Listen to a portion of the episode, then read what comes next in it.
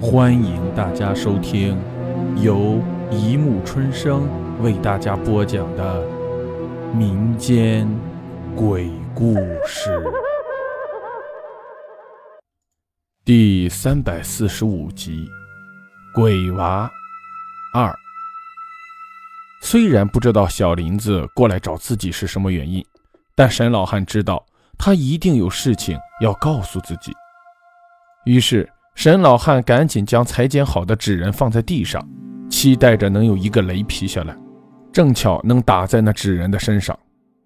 哧哧哧，轰隆隆隆隆，那雷电没有击中小纸人，反倒是那道蓝色的雷电在沈老汉的眼前划过时，把沈老汉的眼睛给打瞎了。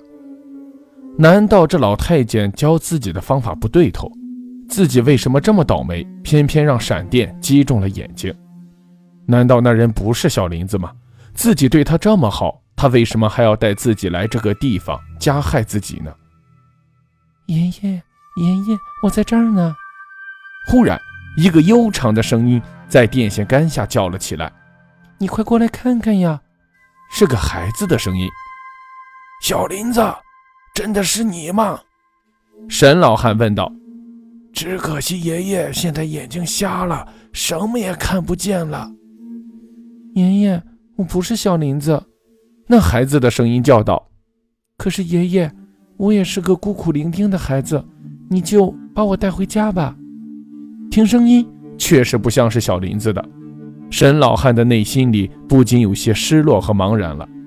他本想就丢下这孩子不管，就此摸索回家里的，但一想想，毕竟是小林子带自己来到这里的，小林子肯定有什么话要告诉自己。说不定所有的秘密就在这个孩子身上。沈老汉决定还是把这孩子带回家好了。虽然沈老汉看不见了，但通过自己的观察和别人的谈论，他非常失望的发现这孩子在天资和相貌上跟小林子实在相差太远了。这孩子智商几乎为零，是个不折不扣的白痴，一件事情教他好几遍都不明白，而小林子什么事说一遍就会了。甚至还能举一反三，触类旁通。更让沈老汉失望的是，这孩子天生没有眉毛，成天疯疯癫癫的，老说自己可以看见野鬼，好几次把沈老汉吓得一大跳。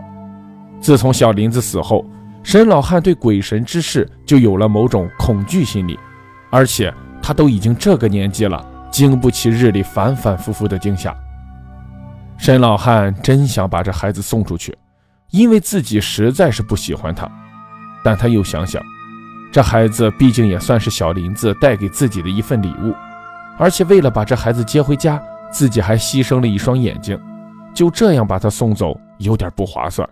更何况这孩子在这世界上没有亲人，还天生一个智障儿，如果强行把人家赶出门，确实有点不厚道，说不定还会落到人贩子的手上，那自己可就造孽了。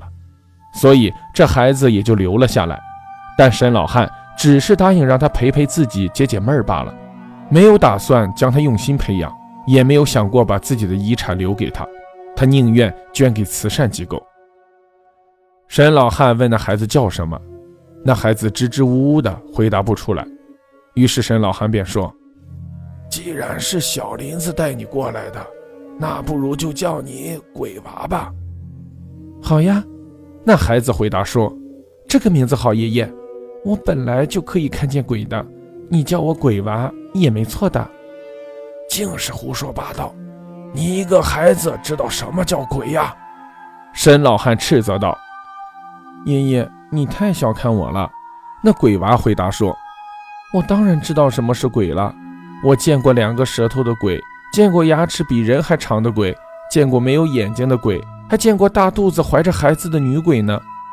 别瞎说了，鬼娃。”沈老汉说道，“虽然你天生没有眉毛，但爷爷是不会相信你的。”“哦，爷爷不相信，那就当我在放屁吧。”鬼娃闷声的说道。“鬼娃，以后可千万别再跟爷爷说这些鬼话了。”沈老汉说道，“爷爷年纪大了，心脏功能也不好了。”如果哪天你再吓唬爷爷一下，说不定就要去阎王殿报道了呢。爷爷，你不会死的，你是好人，你对鬼娃那么好。鬼娃虽然人傻，但嘴巴还算比较甜腻，一句话又马上逗得沈老汉乐呵呵的开怀笑起来。傻孩子，是人都会死的，哪有不死的人呢？只不过有些人寿命稍微长了一点罢了。虽然口里这么说着，但沈老汉的心里还是非常开心的。但沈老汉毕竟年纪大了，而且经历过那么坎坷的人生。那一个冬天特别冷，沈老汉自从感冒过后，便躺在床上起不来了。他觉得自己的人生快要走到尽头了，于是把鬼娃叫到自己身边，说有点事情要交代给他。其实沈老汉心里的主意改变了，他发现除了傻一点外，其实鬼娃对自己还是挺好的。他有点想把自己的遗产留给他，不过他还是想看看鬼娃在自己病床前的表现。如果鬼娃表现好的话，沈老汉会毫不犹豫地把埋金银财宝的地方告诉他的。鬼娃，沈老汉把他拉到自己的身边，问道：“如果爷爷今天就走了，你会伤心难过吗？”好了，故事播讲完了，欢迎大家评论、转发、关注，谢谢收听。